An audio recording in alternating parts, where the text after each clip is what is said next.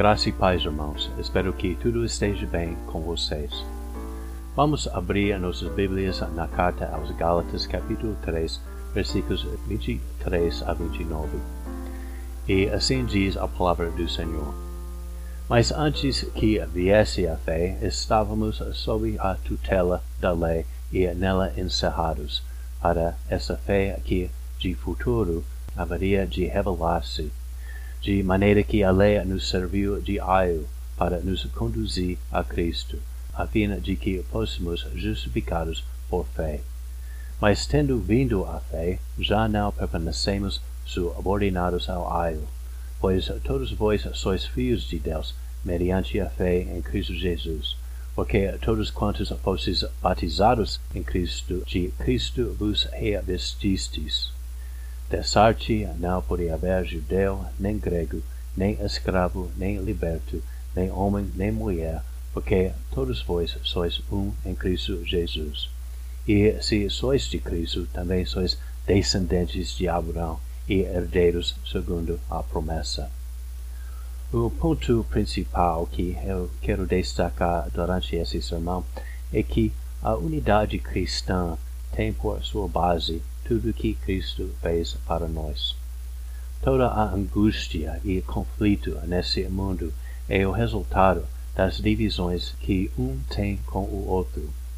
Em primeiro lugar, e acima de tudo, existe divisão entre o ser humano e Deus. É o abismo causado pelo pecado, e sem uma reconciliação com nosso Criador, não existe a possibilidade de paz para o homem. O pecado é também a causa da divisão entre o homem e seu próximo. Todas as guerras, pelejas e lutas desse mundo são a consequência das divisões causadas pelo pecado. Contudo, temos unidade em Cristo. Isso é, todos nós que temos fé no nome dele participamos nessa unidade. Ele conseguiu a reconciliação entre nós e Deus e fez com que possamos amadurecer no amor que ele exemplificou. Desfrutamos dessa unidade espiritual sempre crescente que alcançará sua perfeição na glória. Durante esse sermão, eu tenho três pontos que eu quero destacar. O primeiro ponto é que em Cristo temos unidade por ter a mesma justiça e ter disposições comuns. O segundo ponto é que em Cristo temos unidade em virtude do nosso batismo espiritual. E o terceiro é que em Cristo temos unidade por ter toda barreira é eliminada. Então, acerca do primeiro ponto, que é em Cristo temos unidade por ter a mesma justiça e ter disposições comuns, vamos considerar os versículos 23 a 25. A palavra diz: mas antes que viesse a fé, estávamos sob a tutela da lei e nela encerrados, para essa fé que de futuro haveria de revelar-se. De maneira que a lei nos serviu de aio para nos conduzir a Cristo, a fim de que fôssemos justificados por fé. Mas tendo vindo a fé, já não permanecemos subordinados ao aio. A primeira coisa para considerar é a frase no versículo 23 que Paulo usou antes que viesse a fé, e também a frase no versículo 25, tendo vindo a fé, como se não existisse fé antes da nova dispensação inaugurada por Jesus. É claro que ele não podia ter querido dizer isto, porque a Bíblia fala de muitas pessoas no Antigo Testamento que tinham fé, especialmente claro sobre esse assunto é Hebreus capítulo 11, que fala da fé de Abel, Enoque, Noé, Abraão, Sara, Isaac, Jacó e vários outros. É claro que Paulo não queria dizer que não existia fé na antiga dispensação, mas antes ele estava usando a palavra fé como um tipo de apelido para referir a nova dispensação, na qual Deus revelou mais claramente o plano dele, um plano caracterizado pela fé. Em comparação com a antiga dispensação, ficou mais evidente que a fé é absolutamente essencial ao nosso convívio com Deus. Então, Paulo estava usando a palavra fé em outro sentido para significar esta revelação mais plena desse plano acerca do relacionamento entre Deus e o homem. Ora, existia e ainda existe um problema que impede que nosso relacionamento com Deus seja possível. E o problema é o pecado do homem. Deus, sendo santo e justo, não pode ignorar a pecaminosidade humana. Ele já tinha um plano para resolver esse problema desde a eternidade, mas durante a antiga dispensação ele não queria revelá-lo na sua plenitude. Primeiro foi necessário preparar o homem para que pudesse compreender e apreciar o plano de Deus, porque sem essa preparação a natureza corrupta e orgulhosa do homem o teria levado a desprezar o valor dele. Por isto, a lei foi revelada, especialmente sobre a liderança de Moisés, não simplesmente para orientar o homem acerca do seu comportamento, mas também para despertá-lo à sua necessidade do plano divino. O propósito neste sentido foi para preparar o homem, capacitando-o para valorizar o que Deus tinha planejado. No versículo 23, Paulo fala da tutela da lei, dizendo: Estávamos sob a tutela da lei e nela encerrados. Antes da revelação vi, por meio de Cristo e os apóstolos, a lei servia para tutelar a palavra que foi traduzida assim no grego é a forma passiva do verbo fruareu, que quer dizer guardar ou manter sob custódia. Então essa frase pode ser traduzida como estávamos guardados pela lei, ou talvez estávamos sob a custódia da lei. A ideia é que a lei servia para refrear o homem ou guardá-lo contra suas próprias inclinações para pecar. A consciência da lei faz com que o homem possa reconhecer que tem a responsabilidade de obedecer a Deus. No versículo 24, Paulo fala da lei por outro prisma que é semelhante. Nesta vez, ele a chama o aio. A palavra no grego é pedagogos, a mesma palavra da qual temos a palavra pedagogo em português. No grego, essa palavra tem o sentido não tanto como um professor, mas como um tutor ou guardião. Porém, a palavra trata da educação da criança, então devemos entender que a lei também tinha esse papel de educar a nação de Israel. Ela fez isto por mostrar que o homem não podia superar sua própria pecaminosidade. Por causa da sua natureza corrupta, falta-lhe a disposição ou o querer de obedecer. Aquele que é disposto a fazer o mal não é disposto a fazer o bem. Então, Paulo retrata para nós a lei por dois prismas levemente diferentes. Os dois servem para despertar o homem à sua necessidade de uma solução. Contudo, isto acontece por princípios diferentes.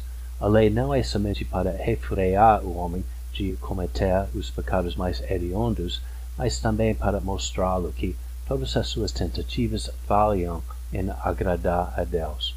O homem se acha numa situação extremamente incômoda. Ele fica dividido entre dois princípios opostos. Por um lado, ele sabe que tem que agradar a Deus, mas por outro lado, falta-lhe a força de vontade para conseguir isto. Contudo, como Paulo assevera no versículo 24, o propósito dessa tensão causada pela lei é para conduzir o homem a Cristo. Essa tensão é resolvida somente pela salvação pelo nosso Redentor Jesus. Ora, assim como a lei opera por princípios diferentes, a salvação de Cristo também responde por modos diferentes. Por um lado, responde ao problema do homem ser justo perante Deus, e por outro lado, responde ao problema do homem na sua falta de disposição para o bem. O primeiro problema foi resolvido na cruz, quando Cristo morreu por nossos pecados. Assim, ele cumpriu todas as exigências da justiça divina e oferece a justiça perfeita dele ao homem pecador. Por meio da fé no nome dele, a justiça de Cristo é imputada ao homem. Revestido com a justiça do nosso Salvador, o homem pode comparecer perante Deus com todos os pecados perdoados. O segundo problema também é resolvido por Cristo, que enviou o Espírito Santo para renovar o homem pecador. Ele passa por um renascimento e torna-se nova criatura em Cristo. Além disto, ele recebe um novo coração, disposto com amor e com novas disposições para obedecer a Deus. Esse foi o plano de Deus que foi revelado mais plenamente sob a nova dispensação. O segundo ponto que quero destacar é que em Cristo temos unidade em virtude do nosso batismo espiritual. Acerca disso, vamos considerar os versículos 26 a 27. A palavra diz: Pois todos vós sois filhos de Deus, mediante a fé em Cristo Jesus, porque todos quantos fostes batizados em Cristo, de Cristo vos revestistes. Nessa passagem, Paulo está argumentando sobre a proeminência da promessa sobre a lei. A promessa que é o próprio Evangelho de Cristo é apropriado por meio da fé no nome dele. É proeminência no sentido que a salvação é adquirida exclusivamente pela promessa.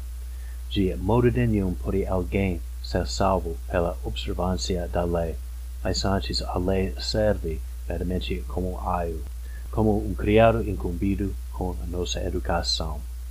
A lei serve para despertar-nos a nossa necessidade, mas não é, de jeito nenhum, o meio pelo qual participamos na herança de Cristo Jesus, todas as bênçãos e a comunhão eterna com Ele. Além disto, a lei foi aquilo que marcou a distinção entre judeus e gentios. A nação de Israel foi escolhida entre todas as outras para receber a lei mosaica.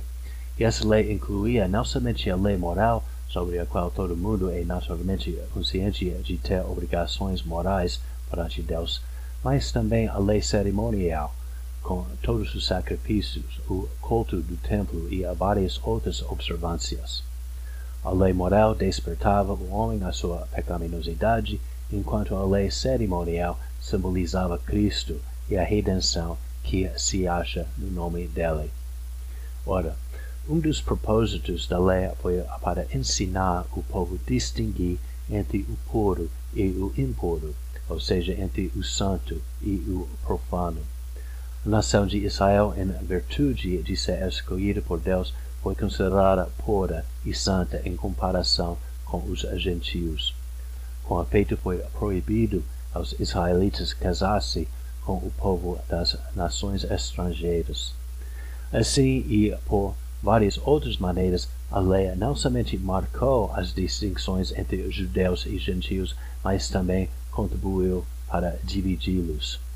Portanto, o argumento do apóstolo Paulo é que a lei não pode servir como a base da nossa unidade. Deus sabe o que cada um precisa para despertá-lo à sua necessidade, mas a base da nossa unidade se encontra em Cristo. No versículo 26, Paulo disse: Pois todos vós sois filhos de Deus, mediante a fé em Cristo Jesus sejam judeus ou gentios, nossa unidade como filhos de Deus se encontra em Cristo. Para ressaltar essa unidade, Paulo disse no versículo 27, porque todos quantos fostes batizados em Cristo, de Cristo vos reavististes. Devemos entender esse batismo não somente como o batismo com água, mas sim ele fala do batismo do Espírito Santo, como ele disse em 1 Coríntios 12, 13. Pois em um só Espírito todos nós fomos batizados em um corpo, quer judeus, quer gregos, quer escravos, quer livres, e a todos nós foi dado beber de um só Espírito. Qualquer um pode ser batizado com água, ainda que a profissão de fé dele seja falsa.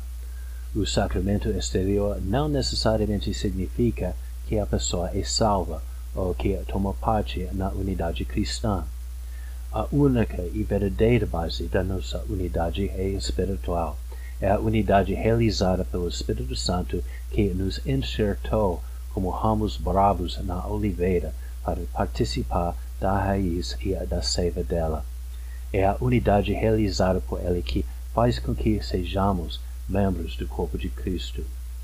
Na noite antes da sua crucificação, Jesus disse aos seus discípulos em João 14, versículos 16 a 17: E eu rogarei ao Pai, e ele vos dará outro consolador, a fim de que esteja para sempre convosco, o Espírito da Verdade, que o mundo não pode receber, porque não o vê, nem o conhece. Vós o conheceis, porque ele habita convosco e estará em vós. Isto, irmãos, é a base da nossa unidade. O terceiro ponto que quero destacar é que em Cristo temos unidade por ter toda barreira eliminada. Acerca disto, vamos considerar os versículos 28 a 29.